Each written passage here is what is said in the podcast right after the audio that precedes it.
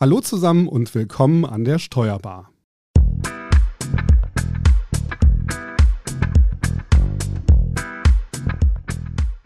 Heute schauen wir uns ausführlich die Testamentsvollstreckung in der Praxis an. Also wir machen euch fit für eure Mandantengespräche. Mein Name ist Frank Hüsken und ich melde mich heute leicht verschnupft aus Hamburg. Ich glaube, ihr hört es meiner Stimme auch ein bisschen an. Aus München ist meine Kollegin Franziska Bouillon zugeschaltet und die ist fit wie immer. Hallo Franzi. Ganz genau, hallo. Und aus dem ostwestfälischen Detmold ist uns unser heutiger Experte und Gast zugeschaltet. Wir begrüßen heute Wolf-Dieter Tölle bei uns. Hallo. Hallo. Aus dem ostwestfälischen Detmold, genau. Genau. Die heutige Folge wird euch präsentiert von Agenda Software. Agenda bietet eine komfortable Grundsteuersoftware für alle Steuerberater und Grundbesitzer. Die datensichere Lösung nutzt ihr unabhängig von eurer sonstigen Software. Eure Vorteile? Eine umfangreiche Neukundenbetreuung, die Möglichkeit, sofort loszulegen, sowie die bequeme Übermittlung nach allen Modellen direkt aus der Software. Mehr erfahrt ihr unter agenda-software.de slash Grundsteuer. Ja, Franzi, dann hol uns doch mal direkt ins Thema. Ja, sehr gerne. Testamentsvollstreckung in der Praxis hast du schon genannt. Äh, ja, es geht so um die Fragen, wie man dafür Sorge tragen kann, dass auch über den eigenen Tod hinaus das Vermögen und äh, der Nachlass geregelt äh, ist und was man auch selber tun kann, dass mit meinem Eigentum und meinen Finanzen genau das passiert, was ich eben möchte. Ne? Und die Antwort darauf ist unter anderem das Testament. Die Testamentsvollstreckung ist da eine professionelle Nachlassabwicklung und sicherlich ein sehr wirkungsvolles Instrument um seinen letzten Willen entsprechend kundzutun und auch Streit zu vermeiden natürlich. Ähm, was ist jetzt Testamentsvollstreckung genau? Was gibt es da zu beachten? Welche Möglichkeiten bieten sich? Darüber wollen wir heute sprechen. Genau, und eben haben wir unseren heutigen Experten Wolf-Dieter Tölle schon kurz gehört. Jetzt möchten wir ihn natürlich auch noch etwas ausführlicher vorstellen. Wolf-Dieter Tölle ist Fachanwalt für Erb- und Steuerrecht, Notar und Steuerberater. Darüber hinaus ist Wolf-Dieter Tölle als Dozent in der Steuerberater- und Fachanwaltsausbildung tätig. Er ist Mitglied in der Arbeitsgemeinschaft Erbrecht des Deutschen Anwaltsvereins, erster Vorsitzender des Lippischen Anwalts- und Notarvereins sowie Vorstandsmitglied der Westfälischen Notarkammer. Ja, schön, dass du da bist nochmal. Hallo Wolf-Dieter. Ja, hallo Frank, hallo Franzi. Ich grüße euch auch nochmal hier aus dem sonnigen Detmold. Ja, sehr schön. Ja, bei mir scheint auch gerade die Sonne rein, endlich mal wieder. ja, dann würde ich mal direkt ins Thema einsteigen. Ähm, vielleicht, ich finde es immer ganz gut, mit so einer Definition äh, anzufangen. Und vielleicht kannst du erstmal was äh, dazu sagen, was die Bewe Beweggründe eines äh, Erblassers sind, ähm, einen Testamentsvollstrecker einzusetzen, beziehungsweise eben vorher zu bestimmen. Genau, Testamentsvollstreckung ist ja ein Instrument, wie du eben schon richtig gesagt hast, Franzi, dass ein Erblasser nach seinem Tod die Abwicklung des Nachlasses beeinflussen kann. Und darum sagen wir, ist das Hauptmotiv natürlich die Streitvermeidung, aber auch, dass man nach seinem Ableben den Willen noch durchsetzen kann. Der Testamentsvollstrecker ist damit ein Instrument, auch nach dem Tod, weil damit wird das erst wirksam, wenn es in einem Testament auch wirksam angeordnet ist, nach dem Tod den Willen des Erblassers oder der Erblasser, wenn es mehrere sind, der Erblasserin natürlich auch immer gemeint, durchzusetzen und umzusetzen. Und das ist auch Aufgabe des Testamentsvollstreckers. Äh, viele haben ja vermutlich einfach das Testament nur zu Hause in einem Aktenordner oder in einem gut verschlossenen Umschlag mit der Aufschrift Testament in der Schublade liegen. Warum sollte man das denn nicht machen? Das kann man natürlich machen, wenn es handschriftlich selbst geschrieben ist, ist es auch voll wirksam. Aber warum sollte man es nicht einfach in der Schublade liegen lassen? Wenn dort jemand Zugriff hat, der vielleicht als Erbe nicht eingesetzt ist, dann äh, zerreißt man es einfach und damit ist es auch weg.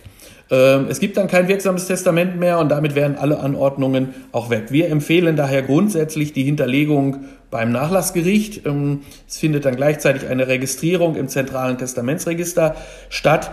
Damit ist auch die automatische Eröffnung im Todesfall gesichert dieses Testamentes und äh, alles andere ist eben sehr unsicher. Aber wenn man, wenn du jetzt sagst, äh, man empfiehlt, das im Nachlassgericht zu hinterlegen, okay, ich äh, setze ein Testament auf, ähm, kümmere mich da ordentlich drum und setze das äh, dann auf, gebe es ab. Äh, warum ist es dann trotzdem noch sinnvoll, einen Vollstrecker einzusetzen? Genau, wenn ich das Testament nur äh, schreibe und dort jemanden einsetze und vielleicht Vermächtnisse aussetze und, und sage, äh, ihr drei Kinder werdet erben, einer kriegt äh, das eine Haus, der andere, also man setzt nie jemanden als Erben ein äh, und gibt ihnen einen Gegenstand, sondern eine Erbeinsetzung ist nur nach Quoten möglich. Das ergibt sich aus 1924 fortfolgende BGB. Und äh, viele Erblasser haben aber den Wunsch, äh, Vermögensgegenstände, also den Nachlass aufzuteilen. Das eine Kind soll das Haus bekommen, das andere Kind vielleicht das Barvermögen ähm, mhm. oder die Eigentumswohnung. Verschiedene Dinge werden dort aufgeteilt und so schreiben die Leute auch oft ihr Testament. Wir müssen immer sagen, setzt Quoten ein und dann macht ihr eine Teilungsanordnung und verteilt das. Über diese Verteilung des Nachlasses bricht bei Erbengemeinschaften ganz häufig großer, großer Streit aus. Wir haben Verfahren, die sich über Jahre ziehen. Ähm, ein Kollege sagt, das längste Verfahren ist weit über ein Jahrzehnt gegangen, über mehrere Instanzen, Landgericht und mhm. Oberlandesgericht. Und ähm, solche Streitigkeiten kosten viel Geld, äh, zermürben und äh, forcieren natürlich die, die emotionalen Streitigkeiten noch mehr. Und der Testamentsvollstrecker hat dann die Aufgabe, und darum empfehlen wir trotzdem, es kommt natürlich auf den Einzelsachverhalt an, auf die Vermögenskonstellation und natürlich auch die Zahl und Konstellation der Erben, einen Testamentsvollstrecker einzusetzen, der tatsächlich diese Verteilung übernimmt, der vielleicht erst die Verbindlichkeiten tilgt, wenn da noch Schulden sind, und dann das Vermögen so verteilt, wie es der Erblasser, die Erblasser die Erblasser genau wollten. Und die Erben, da der Testamentsvollstrecker in unserem deutschen Recht eine sehr, sehr starke Rechtsstellung hat, können die Erben äh, dann am Ende äh, dagegen auch gar nichts tun. Und es wird verteilt ja. und ihre Emotionen sind vielleicht da, auch das Streitpotenzial, aber sie können es nicht ausleben, nicht auf dieser Vermögensebene genau. der Erbengemeinschaft. Mhm. Genau, da würde ich gleich auch gerne nochmal näher drauf eingehen, aber vielleicht noch kurz äh, zur Rolle des ähm, Testamentsvollstreckers. Also Vorsorge für die Zukunft natürlich ist ja so ein äh, wichtiger Grund. Ähm, gleichzeitig habe ich noch gelesen, zum einen, dass man als Erblasser dann natürlich auch ähm, Bestimmungen treffen kann, die vielleicht gegen den, gegen den Willen eines äh, einzelnen Erben sind, aber dass man auch die Rechte von jemandem stärken kann, der vielleicht sonst ein bisschen hinter, hinten rüberfallen würde, ne? dass man eben das selbst dann festlegt, wer äh, inwieweit berücksichtigt genau. wird. Also ich kann bei dem Testamentsvollstrecker, bei der Person des Testamentsvollstreckers natürlich auch jemanden aus dem Kreis der Miterben nehmen. Das heißt, ich setze meine ich sag mal, fünf Kinder aus verschiedenen Ehen. Ich nehme hier mal so eine Patchwork-Konstellation, wo das Streitpotenzial meist sehr groß ist oder größer ist. Ist ja nicht bei jeder äh, Konstellation der Streitpotenzial auch gegeben. Wir haben natürlich den Streit auch unter Kindern, die aus, aus von denselben Elternteilen abstammen. Und ähm, da kann man zum Beispiel die äh, Position eines Miterben stärken, indem der Testamentsvollstrecker wird und dann die Abwicklung und Verteilung des Nachlasses übernimmt. Der ist an die Quoten, die der Erblasser bestimmt hat, wer was bekommen soll, ist er gebunden. Aber ansonsten äh, hat er eine sehr starke Rechtsposition. Damit stärke ich dann die Position eines Miterben. Wir machen das manchmal, wenn wir aus steuerlichen Gründen äh, kein Berliner Testament machen, wo sich die Ehegatten gegenseitig als Alleinerben einsetzen, sondern wo wir äh, schon die Kinder beteiligen wegen der Freibeträge. Dann entsteht eine Erbengemeinschaft aus der Ehefrau, aus dem Ehegatten. Wir nehmen mal die Ehefrau. Der Mann stirbt statistisch gesehen, wenn sie gleichaltrig wären, äh, immer äh, vier bis fünf Jahre früher. So sagt es das Statistische Bundesamt. Und dann gehen wir mal davon aus, der Mann stirbt zuerst, beide sind gleichaltrig.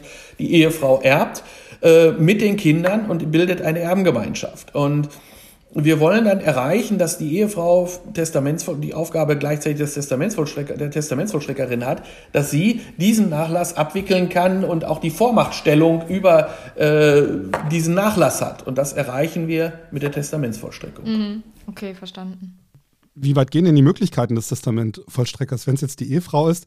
Was darf sie und was nicht? Also wo sind da die, die Grenzen und äh, was sind die Legitimationen, die man als Testamentvollstrecker hat? Ja, die Ehefrau könnte, äh, also sie nimmt den gesamten Nachlass in Besitz, sie kann darüber verfügen, verkaufen, ähm, nicht verschenken, das darf sie nicht. Ähm, aber sie darf komplett verfügen, umschichten, ähm, wenn nicht der Erblasser da irgendetwas begrenzt hat. Der Erblasser kann Grenzen setzen, kann sagen, das darfst du nicht, da darfst keine Schulden, aber der, äh, über ein gewisses Maß hinaus aufnehmen. Sonst darf die Testamentsvollstreckerin, wenn es für den Nachlass förderlich ist, sogar Verbindlichkeiten aufnehmen, also zusätzliche Schulden machen. Ähm, also ein sehr, sehr großes Potenzial. Was sie nicht machen darf, ist natürlich ähm, es für sich selber das, den gesamten Nachlass verbrauchen. Die ist quotal eingesetzt mit ihrer Quote, das steht im Testament. Und dann darf sie darüber hinaus natürlich nicht äh, das Erbe, den Erbanteil der, der vielleicht Kinder, die noch beteiligt sind, ähm, verbrauchen. Das darf sie dann nicht. Das ist die Beschränkung. Und eben Schenkungen darf sie nicht vornehmen und in der Regel auch keine Geschäfte mit sich selber machen. Wobei davon kann der Erblasser befreien. Bei Ehegatten empfehlen wir das sogar manchmal, um den Testamentsvollstrecker noch zu stärken. Es gibt nämlich im BGB, in 181 BGB, ein Verbot der In-sich-Geschäfte. Das gilt auch für den Testamentsvollstrecker. Aber die Erblasserin, der Erblasser haben die Möglichkeit, davon natürlich zu befreien. Und wenn der Ehegatte Testamentsvollstrecker wird, empfehlen wir das sogar, weil er soll ja eine möglichst starke freie Position haben. Ne? Wer kann denn überhaupt Testamentsvollstrecker werden? Wen kann ich als Testamentsvollstrecker einsetzen? Ja, ähm, die Person muss volljährig sein und geschäftsfähig sein und darf nicht unter Betreuung stehen. Ähm, viele sagen immer, ja, wenn sie geschäftsfähig ist, kann sie ja nicht unter Betreuung stehen. Das stimmt nicht. Es können auch geschäftsfähige Personen, die nur in bestimmten Bereichen nicht äh, selbst agieren können vielleicht, ähm, äh, unter Betreuung stehen, aber wer unter Betreuung steht, darf auch kein Testamentsvollstrecker sein. Ne? Mhm. Also ich könnte mir vorstellen, dass ein nicht externer Testamentsvollstrecker doch ähm, mehr Konfliktpotenzial birgt, als wenn ich jemand ja, vermeintlich Neutrales einsetze. Genau. Ist das in der Praxis auch so und warum machen es dann einige äh, Menschen trotzdem so, dass sie sagen, sie möchten jemanden aus der direkten Familie als Testamentsvollstrecker einsetzen? Das hat verschiedene Gründe. Ich habe ja eben diese Konstellation, wo wir normalerweise das Berliner Testament machen. Die Ehegatten wollen, wenn einer stirbt, dass der andere erstmal Erbe wird, äh, alles erbt und die Kinder beispielsweise erst zuletzt dran kommen. Das funktioniert ja auch äh, bei kleineren Vermögen gut, darum ist das Berliner Testament so beliebt, aber bei größeren Vermögen gehen mir die Freibeträge verloren. Der Ehegatte muss Steuern zahlen, vielleicht auch hohe Steuern. Und da geht das weitere Vermögen und mit steigenden Immobilienpreisen wird das immer noch ein größeres Thema werden und dann geht es erst auf die Kinder über. Immer dann, wenn ich größeres Vermögen habe, versuchen wir ja Freibeträge der Kinder mitzunutzen und das geht entweder über Vermächtnisse, dann ist das Vermögen aber weg oder es geht eben über diese, dass man die Kinder auch schon als Miterben einsetzt. Dann habe ich natürlich diese Problematik der Erbengemeinschaft und dann da kann man es dann auch mal machen, dass man die Stärkung eine, einer Person aufnimmt, indem man den Ehegatten als Testamentsvollstrecker einsetzt. Wir haben es aber auch in anderen Konstellationen, wo Kinder erben werden, wo dann die Eltern auch ein Kind eines der Miterben als äh, Testamentsvollstrecker einsetzen. Aus dem Kreise, da empfehlen wir in der Regel vielleicht einen ja, Berufsträger zu nehmen, einen professionellen Testamentsvollstrecker, einen Steuerberater, einen Rechtsanwalt. Ich meine, wenn ich männliche Version sage, auch immer die weibliche. Wir nehmen das mal so neutral. Es ist ja, äh, wird immer ein bisschen schwierig.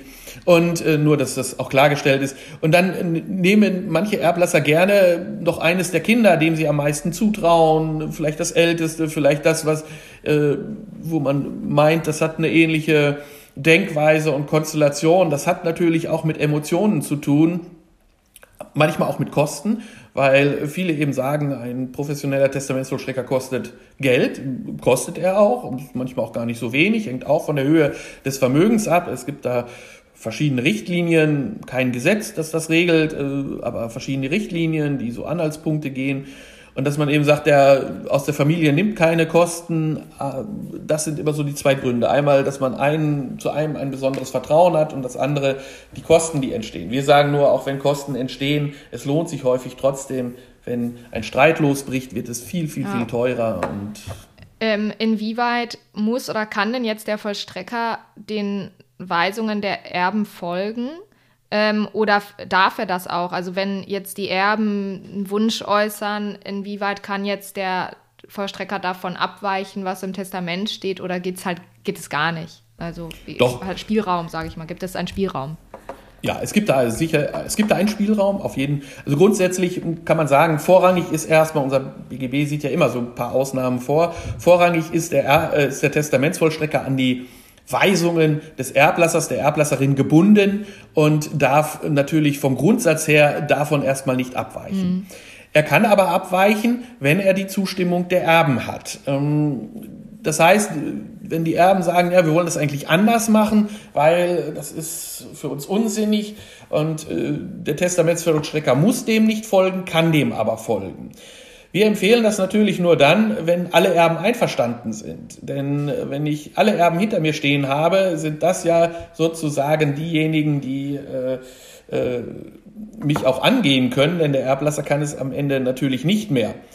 Ähm, darum ist es dann möglich, ab, davon abzuweichen. Das sollte man natürlich nur machen, wenn es auch sinnvoll ist, wenn es den Erbquoten und dem Grundsatz des Testamentes entspricht, kann man davon abweichen. Ich empfehle das aber nur, wenn alle Erben einverstanden sind. Ist eine Erbe nicht einverstanden und ich weise von den, weiche von den Weisungen ab, kann mich dieser Erbe, der damit nicht einverstanden ist, oder auch alle Erben am Ende, in Haftung nehmen. Denn ich führe nicht den Willen des Erblassers, der Erblasserin aus mehr damit, weiche davon ab und das ist immer ein Haftungsgrund. Und darum sagen sagen wir, das darf nur geschehen, wenn wirklich in diesem einen Ausnahmefall alle Erben einvernehmlich eine andere Konstellation wollen. Und ich muss das natürlich mit mir selber verantworten. Wenn ich vielleicht eine Bindung auch zu dem Erblasser hatte und sage, jetzt weichen wir davon ab, weil alle es gerne wollen, aber äh, eigentlich wollte der Erblasser was anderes, dann muss ich das natürlich mit meiner, äh, mit meinem Gewissen auch irgendwo äh, in Einklang bringen können. Wir sagen natürlich, wenn es eine sachlich vernünftige Lösung ist und alle Erben einverstanden sind, weil das andere vielleicht auch nicht so praktikabel ist äh, und umsetzbar scheint, was der Erblasser sich gedacht hat, weil es immer wieder vorkommt, dann setzen wir das eben kann man das eben auch anders umsetzen. Ich rate aber jedem Testamentsvollstrecker dazu, das nur dann zu tun, wenn wirklich Einvernehmen unter allen Erben herrscht. Ja. Und was ich damit nicht ändern kann, sind zum Beispiel auch Vermächtnisse. Das sind ja nochmal weitere Personen, die dann etwas bekommen aus dem Nachlass, einen schuldrechtlichen Anspruch haben. Sowas kann ich damit natürlich nicht aushebeln, weil ich dann einen Anspruch, der feststeht, äh, damit umgehen würde. Das würde natürlich einen Haftungsanspruch bringen. Da sind wir schon bei der interessanten Frage, welche Risiken denn jetzt auch mit so einem Amt äh, einhergehen ähm, oder mit dieser Aufgabe. Du hast jetzt gerade schon gesagt, die, die Haftung natürlich. Inwieweit haftet denn der Testamentsvollstrecker für, ja, oder wofür könnte er haftbar gemacht werden? Genau, er kann für Pflichtverletzungen haftbar gemacht werden, die er begeht. Äh, eine große Pflichtverletzung ist natürlich, er ist zuständig auch äh, für die Abwicklung ähm, der Erbschaftssteuer, das heißt die Erbschaftssteuererklärung und muss dann ähm, auch äh, in der Regel die Erbschaftssteuer aus dem Nachlass abführen. Es gab mal einen Fall in der Praxis, wo ähm, Erben viel Vermögen geerbt haben, die alle einen Wohnsitz im Ausland hatten, aber auch einen kleinen Wohnsitz auch noch im Inland und die den äh, Testamentsvollstrecker gedrängt haben, ihnen doch vorab schon einen Großteil des Vermögens zu geben. Der ähm, Testamentsvollstrecker hat sich davon leiten lassen, hat das, den Nachlass erfüllt und ähm, diese Erben hatten nichts anderes zu tun, als das ganze Vermögen ruckzuck ins Ausland zu verschaffen, äh, auch in Drittländer, wo eben der deutsche Staat nicht so vollstrecken kann. Die Erbschaftssteuererklärung war noch in der Mache, die hat der Testamentsvollstrecker auch gemacht, er durfte seine Vergütung behalten. Und als dann die Erbschaftssteuer festgesetzt worden ist, war keiner dieser Personen mehr greifbar und am Ende hat auch keiner die Erbschaftssteuer bezahlt auf seinen Anteil mhm. und man war verschwunden und hatte auch die Zelte in Deutschland komplett abgebrochen. Es ging dabei um sehr viel Vermögen und da hat das Finanzamt den äh, Testamentsvollstrecker in Haftung genommen, weil er den Nachlass viel zu früh hat ausgekehrt, ähm, denn bis zur Auseinandersetzung des Nachlasses haftet der Nachlass für die Erbschaftssteuer. Das war ein Riesenhaftungsfall, dass der diesen Testamentsvollstrecker, der zwar versichert war, aber in den Ruin getrieben hat, ähm, weil die Versicherung nicht reichte. Mhm. Ähm, das ist so ein Fall ganz, ganz dramatisch ähm, und das ist auch so die, der größte Haftungsfall natürlich. Etwas anderes ist es so, wenn ich Vermögen umschichte, wenn ich Vermögen äh, jemandem zukommen lasse, beispielsweise äh, alle wollen eine Immobilie haben und ich sage, der eine kriegt die und dann streitet man sich um den Wert und der entspricht nicht genau der Quote, dann hafte ich auch. Im Zweifel muss ich so eine Immobilie als Testamentsvollstrecker verkaufen und kann das Geld dann natürlich genau nach den Erbquoten verteilen. Immer dann, wenn der Testamentsvollstrecker eine grobe Pflichtverletzung begeht, eine Pflichtverletzung begeht, die ein objektiver Dritter nicht begehen würde, dann kann er haften. Es ist, ja, es ist gefährlich. Äh, Gibt es denn ähm, Situationen, wo es besonders schwierig ist, eben gerade wenn Immobilien im Spiel sind oder ähm, ja auch anderes Vermögen oder, sage ich mal, Gegenstände innerhalb äh, eines Erbes, wo du sagen würdest, das macht die Sache immer komplizierter? Ja, also wir sagen, Gesellschaftsanteile machen die Sache immer komplizierter, weil im Rahmen des Gesellschaftsrechts zur Testamentsvollstreckung vieles ungeklärt ist. Ähm, andere Vermögensgegenstände, die muss ich natürlich nur sichern. Ne? Wir empfehlen natürlich, wenn dort eine Wohnung ist und ähm, dass der Testamentsvollstrecker sich diese mal anguckt, weil wir haben da schon immer wieder tolle Gegenstände gefunden, Dinge, die versteckt waren. Also das Schärfste war mal in einem Keller eingepackt in ganz viele gelbe Säcke, dann nochmal zur Sicherheit eine Decke drum gewickelt, war ein Koffer drin. Irgendwer hat den gefunden, äh, als wir den Nachlass aufgenommen haben, eine meiner Mitarbeiterinnen, und hat gesagt, da ist ja ein Ko da ist irgendwas. Das ist, war sehr eingestaubt, sehr ekelig und ähm, dann haben wir einen Koffer voll Geld gefunden, wo nahezu 400.000 D-Mark noch, schon zu Euro-Zeiten noch D-Mark eben drin waren. Wir haben also diese Decke weggemacht, ich sagte, da ist irgendwas Festes drin, da müssen wir mal gucken, vielleicht ist es ja auch nur ein Stein oder dann war da ein Koffer drin und äh, ja. da hat man dann Geld gefunden. Seid ihr als Detektive unterwegs? Genau, und da muss man halt so ein bisschen gucken, was auch nochmal äh, eine Besonderheit war. Genau, diese Ersteruierung des Nachlasses ist natürlich, ist man schon so ein bisschen Detektiv. Ist auch ganz interessant, da mal dann äh, zu sehen. Äh, wir hatten einen Stapel, das war kein Messi-Haushalt, aber der hatte Zeitungen, Papiere ohne Mengen im Wohnzimmer gesammelt. Wir dachten, ja, das schmeißen wir vielleicht weg. Da sage ich, nee, da gucken, sah man schon so Kontoauszüge zwischen durch rausgucken. Dann habe ich gesagt, nee, wir müssen das schon durchgucken, bevor wir das einfach wegschmeißen. Weil da sind Kontoauszüge drin, die brauchen wir vielleicht noch, ähm, um auch nachzuvollziehen, was da so passiert ist oder um vielleicht auch die Kontostände oder zu wissen, bei welcher Bank es Konten gibt. Dazwischen war dann ein Briefumschlag mit sogenannten Tafelpapieren, die so in den Ende 70er, 80er Jahre ausgegeben worden sind, viel für Schwarzgeld verwendet worden ist und diese Tafelpapiere ähm, waren äh, nummeriert, aber nicht auf einen Besitzer registriert. Und wenn Sie mit diesen Papieren zur Bank gehen, bekommen Sie Ihr Geld. Und das waren auch im sechsstelligen Bereich eine Summe, die dort äh, zwischen Zeitungsstapeln lag, die man sehr leicht hätte wegschmeißen können und dann aus dem Nachlass gefehlt hätten. Das heißt, ihr geht da auch wirklich hin und äh, äh guckt die Gegenstände auch erstmal durch. Selbst wenn, wenn es jetzt ein Testament gibt oder so, dann trotzdem schaut ihr euch nochmal genau um, ähm, ja, was. Äh, genau, wenn. Ja was es noch ich, gibt sozusagen. Ja. Genau.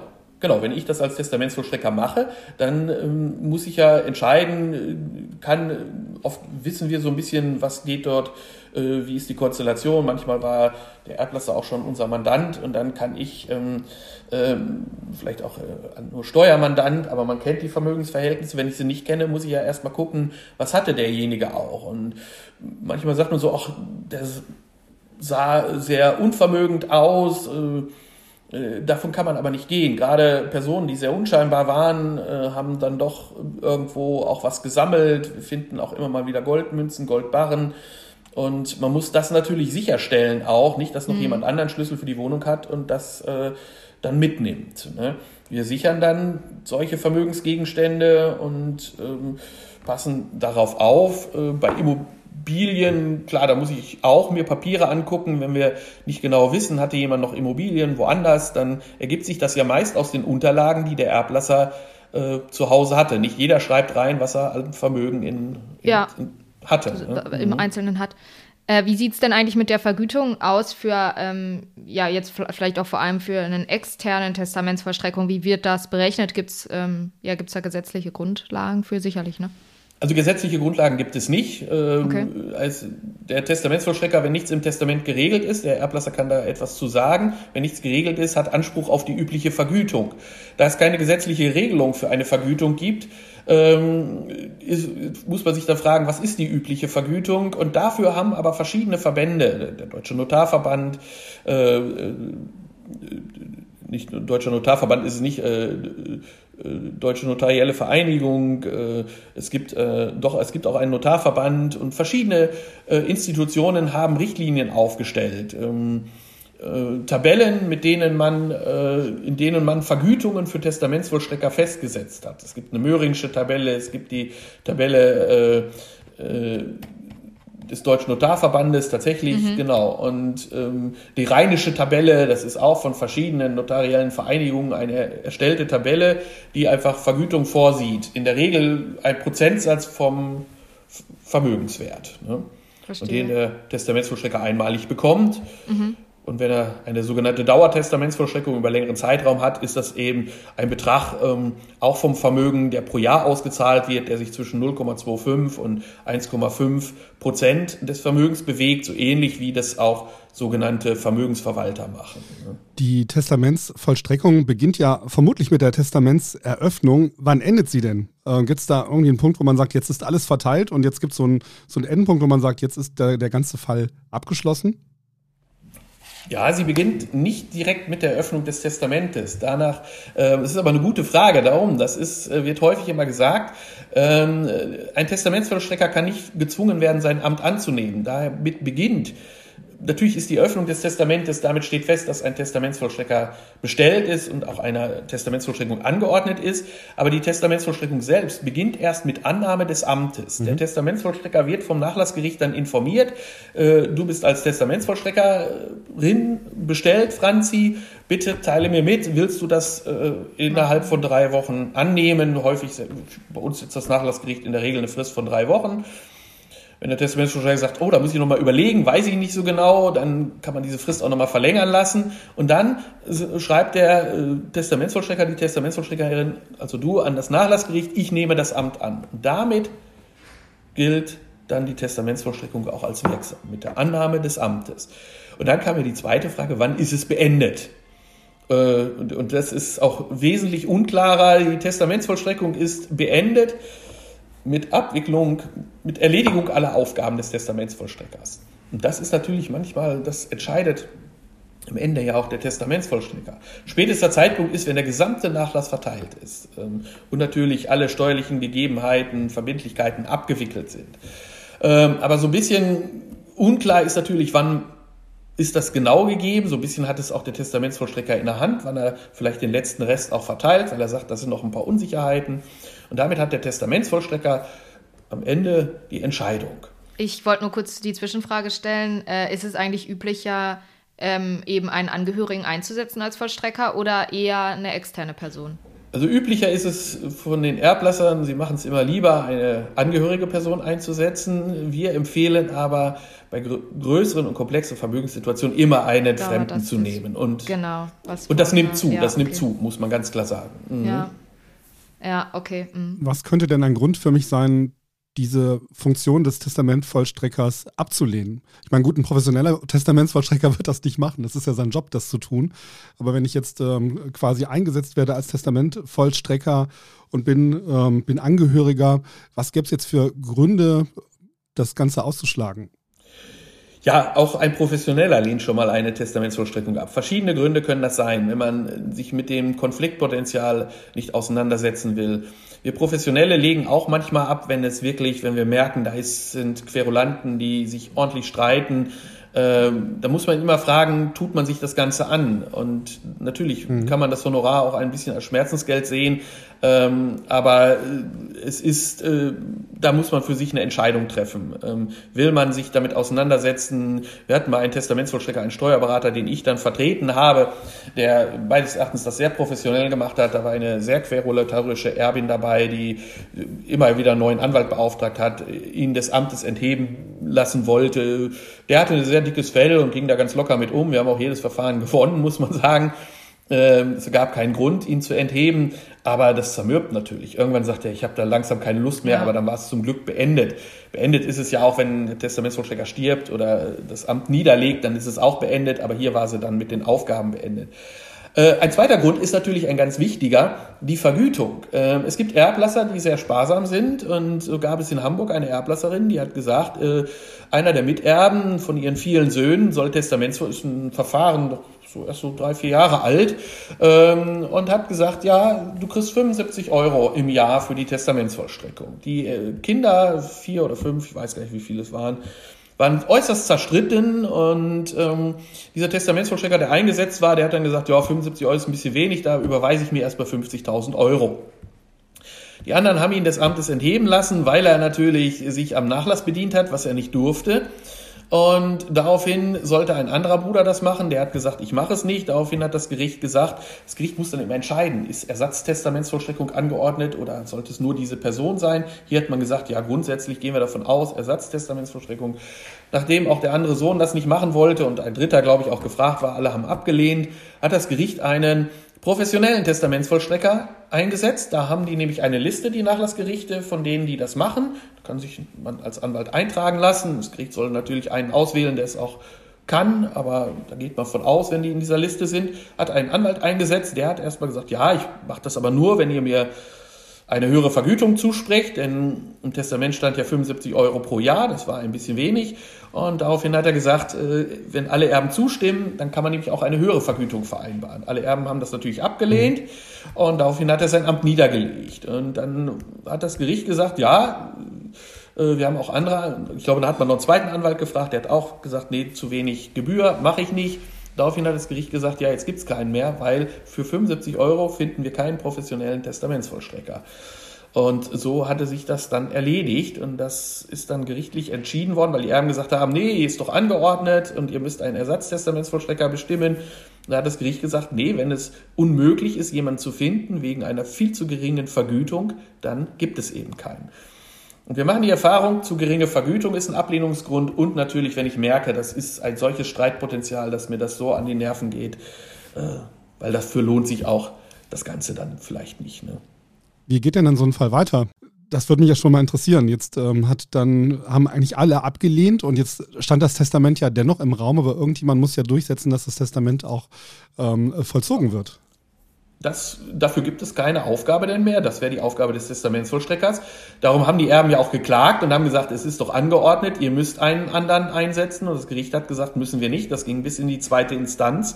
Ulge Hamburg war es, hat dann gesagt, nee, hier gibt es keinen Testamentsvollstrecker mehr. Damit sind die Erben sich selbst überlassen und müssen die Auseinandersetzung selbst durchführen. Das geht nur, wenn die Erben irgendwie einvernehmlich agieren oder einer den anderen auf den Teilungsplan verklagt. Das ist aber eine ganz, ganz schwierige Klage. Man kann so eine Erbteilungsklage machen, ganz, ganz schwierig durchzusetzen. Wenn die nicht im Detail stimmt, wird die abgewiesen. Und damit waren die sich selber überlassen. Und das war hier auch das Fatale. Die, also, man konnte den Fall dann nicht weiter verfolgen. Ich gehe aber davon aus, dass sie sich äußerst gestritten haben und möglicherweise der Nachlass immer noch nicht auseinandergesetzt ist. Denn das passiert dann bei Erbengemeinschaft. Wenn einer das Ganze blockiert, kann er das sehr lange aufhalten. Immobilien können Sie eine Teilungsversteigerung oder könnt ihr eine Teilungsversteigerung beantragen. Ähm, bei Immobilien kann man das machen, bei anderen Vermögensgegenständen nicht so leicht. Äh, äh, das ist eine ganz schwierige Situation und das war hier auch fatal. Das wäre jetzt auch so noch meine letzte Frage gewesen, wann das Nachlassgericht überhaupt dann tätig wird. Immer dann wahrscheinlich ja eben auch, wenn es äh, zu Problemen kommt. Wenn eben nicht einfach der Testamentsvollstrecker annimmt und das so seinen Weg geht, sondern wenn es eben Probleme gibt und zum Beispiel sowas, wie du es gerade beschrieben hast, passiert. Richtig?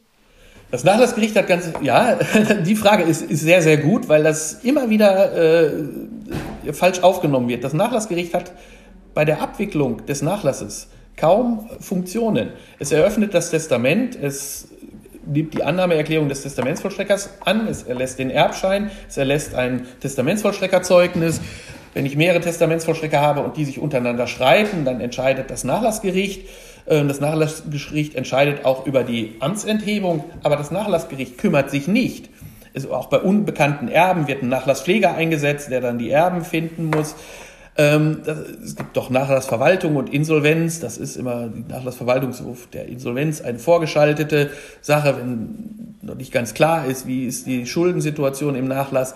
Mehr macht das Nachlassgericht nicht. Das heißt, mhm. wenn ich Erbe bin und wir kriegen, haben Probleme untereinander mit den Miterben, dann wird das Nachlassgericht nicht tätig. Das ist nicht Aufgabe des Nachlassgerichtes und damit äh, sind die Erben sich selber überlassen. Die können sich untereinander verklagen und auf Auseinandersetzung, dass einer das bekommt. Das sind aber sehr, sehr problematische Klagen, weil unser Gesetzgeber davon ausgeht, wir haben eine Erbengemeinschaft und die setzt sich dann einvernehmlich auseinander.